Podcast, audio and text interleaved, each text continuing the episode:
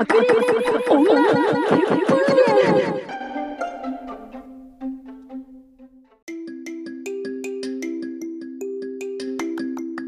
このラジオは18年来の親友である吉原と滝原が日々考えていることやばかった出来事人生世界などについて自由に語り合うラジオです。妙齢の女性がエキサイトしているラジオがお好きな人はよかったら聞いていってください。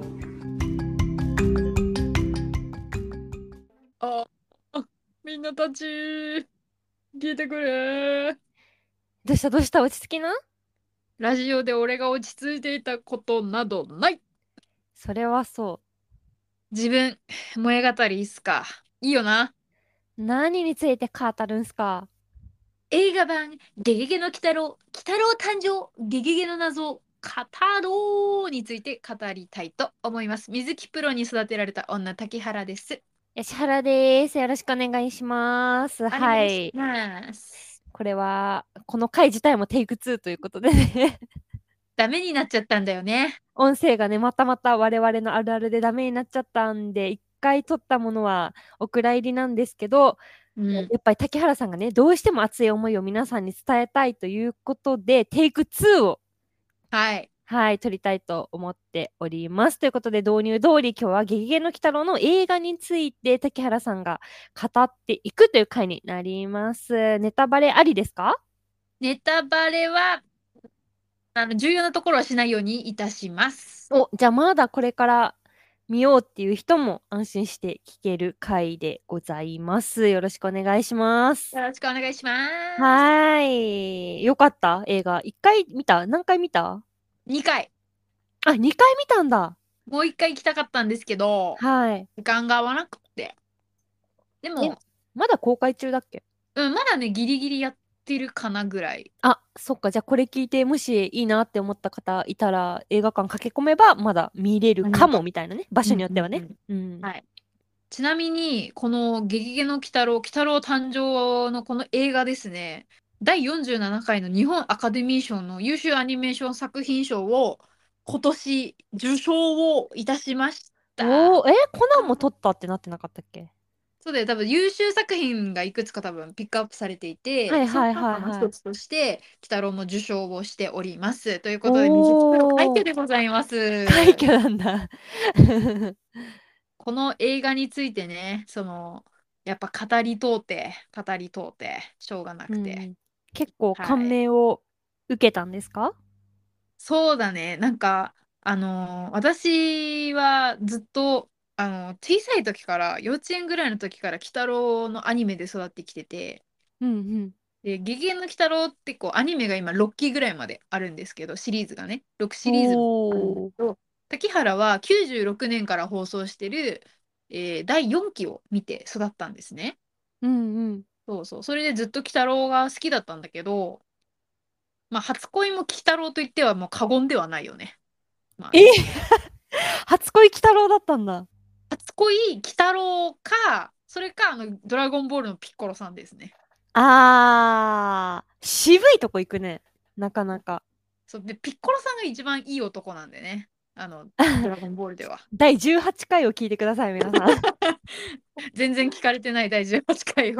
え今はちょっと言い過ぎて聞かれちゃってるんですけど、うんピッコロさんにの良さについて語ってる回がありますので、よかったら皆さん、ぜひぜひピッコロさん聞いてみてください。私はちなみにピッコロさんの中の人の古川敏夫さんの大ファンです。ということで、ははいい、鬼太郎に話を戻しまして、2回も見て、確かええに日本アカデミー賞優秀アニメーションアニメーションにノミネートしてね、結構さ、そうそうたるメンツで、鬼太郎、コナン、君たちはどう生きるか、窓際のトットちゃ、んブルージャイアントっていう、ね、結構去年ね、すごいうんずっとかなり聞いてきたタイトルばっかりのところにノミネートされてるっていうことで、だいぶね、最優秀賞取るかもしれない。ね。そう、そうなんですよ。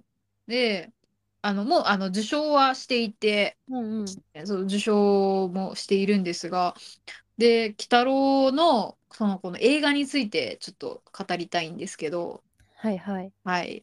これは、あの、鬼太郎がですね、生まれる前の話なんですね。あの、鬼太郎のお父さんの目玉の親父がいるじゃないですか。鬼太郎と、っていう。あちょの割れ割れてた割れてた。竹原がね高い声を出すとこのラジオちょっと割れるんですよ。今ね真似していらっしゃいました竹原さんも。はい。あ今今聞こえた。本当？うん。いい塩梅をこれから見つけていきたいと思いますけど。そうですねあの、うんちょうどいい声の高さで真似をしていきたいと思うんですが、うん、鬼太郎パピーのね。はい。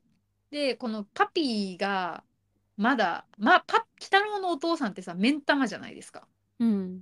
でもあの目ん玉はですね実はあの本当はあの生まれた時から彼は目ん玉だけの人ではなくてもちろん ちゃんと体がある幽霊族っていうね一族のあの生き残りの人なんですね鬼太郎のお父さんっていうのは。そうまだ鬼太郎のお父さんに体があった頃の話を話がこの映画のあの舞台なんですけれども。はいはい。はい。もともと、その、鬼太郎の、あの水木しげるが書いた、鬼太郎の、まあ、なんだろう、前日譚みたいな漫画がありまして、うん。あの墓場鬼太郎っていうね、漫画があるんですね、まず。うん。それは、あの、鬼太郎が生まれた瞬間からの話になるんですけどうんうんうんうん、もしかすると、まあ、そうだな、この映画は、その、なんだろう、墓場鬼太郎の、なんか時間軸で言うともっと前ぐらいのお話になるんでございますね。うん。で、ちょっとこの話なんですけど、なんでこの映画が私がちょっとハマったかというと、なんかね、私、あの子供向けの方のアニメばっかり見てたんですけど、鬼太郎のね。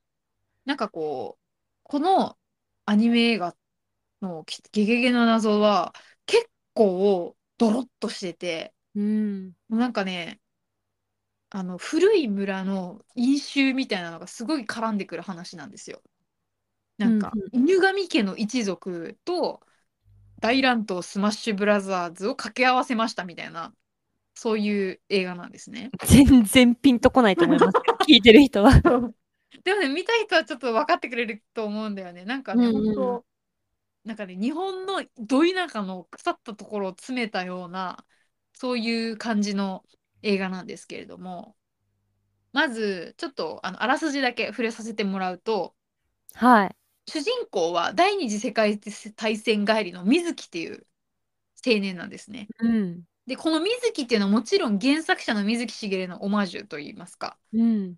そういうあの水木しげる本人も第あの第二次世界大戦の経験してきててあの人爆弾で片腕吹っ飛んでいる人なんですが、うん。まあ、この主人公もあの帝国血液銀行だったかなっていうところに勤めているあのまあ野心あふれるそういう男なんですねうん戦争あたりのね。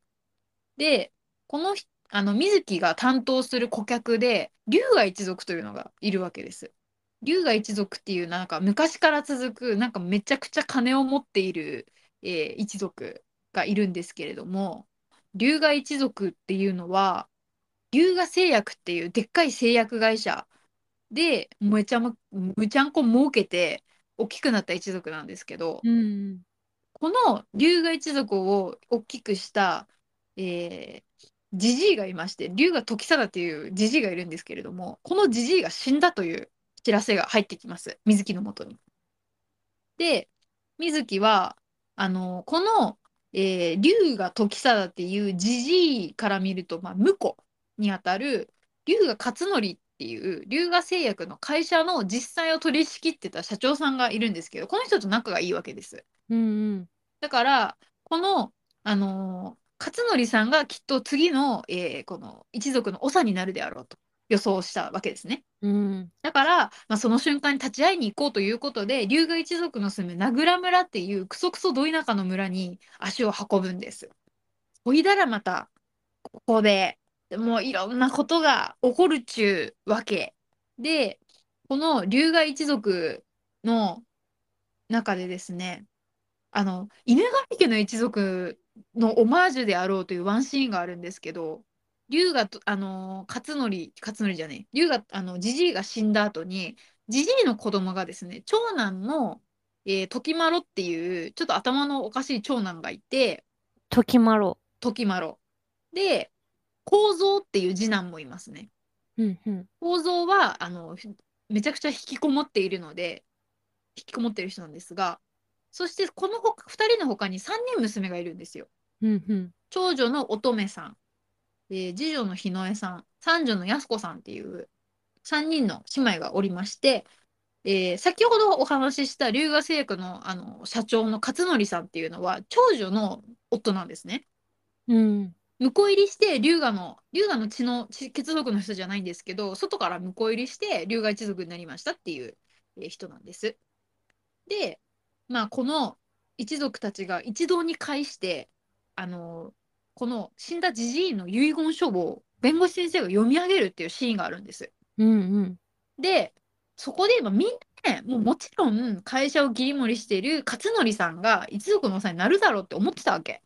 であの水木もねそう思ってその場にあのお邪魔をしてですね座って聞いてるんですけれどもなんとこの遺言状がですね開かれた時にあの弁護士先生が読み上げた時に家督を譲るのは長男の時麿に譲るって書いてあるんですよ。うんもうそれでみんな「えー、時麿?」ってなるわけ。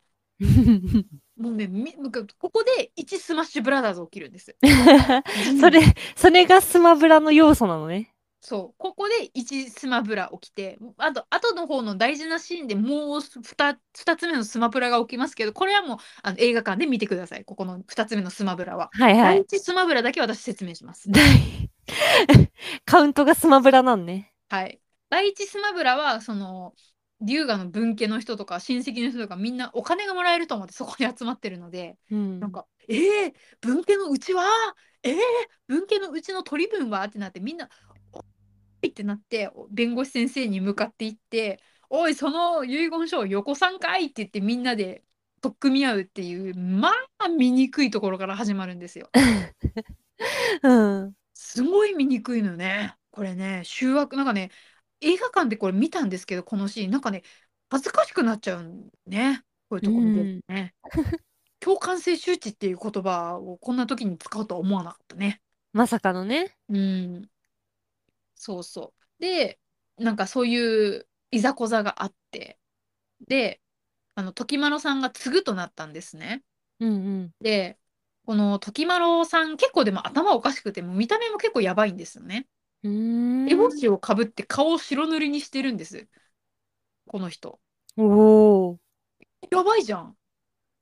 もう、その時点でやばいじゃないですか。やばいね。そう。で、マロが、しかも一人称マロなんだけど、この人。キャラ付けえぐ。そう、キャラづ、キャラ付けえぐいのよ、この長男が。病弱っていう設定で、白塗りで、烏帽子かぶってて、なおかつ一人称マロなんですけど、なかなかラノベでも、なんか近年見ないほどのキャラですけど。で、この時麿さんがいて。で、水木はですね、この村の中で、さよちゃんという可愛い女の子に出会うんです。ちなみに、えキャラクターボイスは種崎敦美さん。アーニャね。アーニャの種崎さんがやってるさよちゃんっていう子に会うんですね。うんで、さよちゃんは龍河の娘さんで、まだね、あの10代ぐらいのあの可愛い綺麗なお姉さんなんですけど、えっと、この龍河の、えー長女の乙女さんの娘さんなんですね。うん。だから水木が仲良しのあの勝則社長の娘さんなんです、この人は。うんうん。で、そう、この娘さんがかなりあのキー、キーパーソンになってくるんですけど、そうそう。この娘さんと、まあ、水木は結構一緒にいたりしたんですけど、で、まあ、この時麿さんが指名されましたと。長、えー家督をこの人に譲りますということで、長男時麿があの遺言書によってし指名されるんですけれども、その夜かな、次の日に事件が起きて、なんと、この時麿が、あの、祠があるんですよ、この龍河一族が祀ってる祠。うん。ここで死んでは、死体で発見されるんです。おー、ミステリそう、ここから始まる血みどろミステリー。金田一好きな人は、ここで結構グッとくるんじゃないでしょうか。ー。で、そこからいろんなことがもう始まっていくんですけど、この時麿が死んだっていう時に、なんか、怪しい男を見つけました村のところにいましたって言って連れてこられるある一人の男がいます。それが、鬼太郎の父なんですね。うーん。で、鬼太郎の父はすごい疑われて、こいつ、なんか身元も知れない着流しを着た男がめちゃめちゃ連れてこられちゃってボコられるんですけどでも実は水木はひょんなことから水水木もねこの名倉村っていうこの村の中ではよそ者なのでよそ者扱いではあるのよ。みんな言葉にはしないけどこうなんかよそ者ですよねみたいななんかこうなんだろう目線であったり空気感であったりそこのなんか田舎のなんか排斥するような感じっていうのがすごいリアルにここのここの映画は書かれてるんだけどなんかひょんなことから水木さんじゃあこのきあのこの男をあの見張っててくださいって言われてお目付け役にさせられるんです。で太郎のパパはそのまま座敷牢みたいなところに捕まっててで水木はそのお目付け役になると。でそこであのこの2人がひょんなことから力を合わせてこういろんな謎を解いていくっていう話なんですね。うんうん水木はですね実は目的があってあの本当の目的は龍河一族が作ってる M っていうお薬があるんですね。でこのお薬が飲めばなんか何も飯食わず何も休まずにずっと働けるっていうすごい薬なんですよ。おお、社畜薬か。そう社畜薬。この昭和はさこの当時の時代はあの戦争終わったばっかりでもう高度経済成長のはあの真っ只中なのでもう24時間戦いますっていうそういうことが求められる時代だったのでこのお薬非常に、まあ、重宝されるわけです。うんうん。でこの M のでも原料がわからないと。水木はその原料が知りたくって潜入をしてるんですね実は。うーん。そうそして鬼太郎パパの目的は嫁を探すことつまり自分の妻が行方不明になっちゃってるんですよ。だからそのえをそう探すという目的であのフラフラしてたらこの村にたどり着きましたっていうことなんです。だから2人ともこの村に何か隠されているものがあると直感してるんですね。うーん。だから、あのー、2人で、えー力を合わせて謎を解きましょうやっていうことで手を組んで動き出すというこれが大まかなあらすじとなっております。もうねここから先のストーリーは全てネタバレになってしまうので何とも言い難いんですけれどもただただ声優陣を見てください。鬼太郎の父声優関俊彦です。土井先生忍たまの 土井先生なんだ。土井先生みんなの初恋土井先生です。ああ、でもわかる。私も土井先生好きだったよ。そう土井先生ってかっこいいんだよな。土井先生かっこいいよね。そう。で、龍河時丸、日田と則夫さん。あのこの人もあのかなり大御所の声優さんですね。うんうん。そして龍河幸三っていうあの次男さん、龍河一族の次男、えー中井和也です。うん。中井和也がって言うんですよ、この映画で。うん。見れないよ、キャーっていう中井和也。見なきゃみんな。そうだよゾロがキャーっていうとこ見たいでしょ？うん。そう石田明も出るしく久牛も出るしもうすごいんだこの映画古川敏夫も出るよ。古川敏夫さんも出るならね、聞きたいね。古川敏夫さん、あれネズミ男じゃなくて？ある謎の少年という顔まんまのネズミ男の役。はいはい。はい。まあネズミ男ですこれは。これはあの何のネタバレでもなくネズミ男ですこれは。はいはい。はい。でみんなであのみんなでというかこの一族でねめちゃめちゃわちゃわちゃするんですけど真相が本当にえぐい。んですね、うんうんうんうんそれはさすがにね、言えない伏せてね、あの、いぜひ映画館で。はい楽しんでいただきたい、うん。でこの映画かなりツイッターでちょっとバズってるんですけどうん。割とそのオタクじゃな鬼太郎そんなにオタクじゃない人もかかなり沼に沈めてきている映画なんですよだからプロットとかもすごくいいしあとあの久牛の旦那役のあの石田明が久牛の旦那なんですけど、うん。長田っていうあの村長さんねこの名倉村の村長を任されてる長田ってやつがいて糸目の石田明なんだな。糸目の石田明だよ。裏切それはりそうでしょそれはもう石田明だけどね。糸目の石田明は。い糸目の一つ結びの石田明だからなんかもう実写の石田明みたいなやつが。そうそうそうそう。そうそうそう。いてこいつがまたいい味出してましてねはいはい。こいつに落とされたオタク多いのではないだろうか と思いますうん。そうなんかとってもねあのーヒステリックな釘宮理恵も見れるし 本当にね演技の幅というのをね感じさせられるそんな作品にもなっておりますのででこのあの、芸が細かいんですね、この映画。当時の多分時代交渉もかなりしっかりとされていて、さよちゃん、先ほどあの申し上げた実崎敦美役のね、さよちゃんのお着物の柄とか、例えば、あと、この龍河一族が祀ってる神社の、なんかちょっとちらっと映る神社のこう、神様のなんか像とか、民族学的にもかなり一見の価値がありまして、こういう神様祀ってんだなとか、あと、あの、龍河さよちゃんのね、着物すごい派手なんですよ。うん普通、両家のお嬢様にこんな派手な柄の着物着てないんですね。うん。うんそれがどういう意味を持つのかとかも、この映画の真相を知ってから、あの、見返すとね、とってもこうなんかズーンとくるものがあって、映画のホームページがあるんだけれども、このアニメ映画のね、はいはい。ね、ホームページに、あの、まあ、ちょっと兄弟とか、あの、家族が多いので、相関図があるんですわ。このね、相関図ね、映画見た後でね、見たらね、なんかズンとくるんですよ。うーん。え？ってなるわけ。人の、なんかこの映画の中に人の醜いところも人の前へ進もうというその人の強さも全部こう入り混じっていて人間は醜くも素晴らしいというねこの水木しげるのなんかこう根底にある思いみたいなのをすごくリスペクトを感じる映画なので見てくれみんな。いやもうそれしか言えねえ。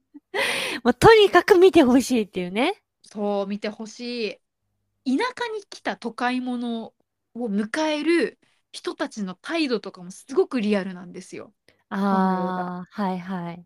なんかあのよくあるさなんかパターンというかよくある演出ってひそひそひそって田舎者がみたいな感じじゃないですか。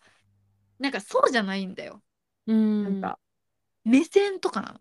ちらって横目で田田舎者同士がなんかこうアイコンタクト取ってあいつよそ者だよなって言ってるそのちょっとした嫌な感じうん口に出さない嫌な感じみたいなのをのその切り取り方っていうのもすごく秀逸だし水木があの龍河一族に迎え入れられた時に座布団出されるんですよ。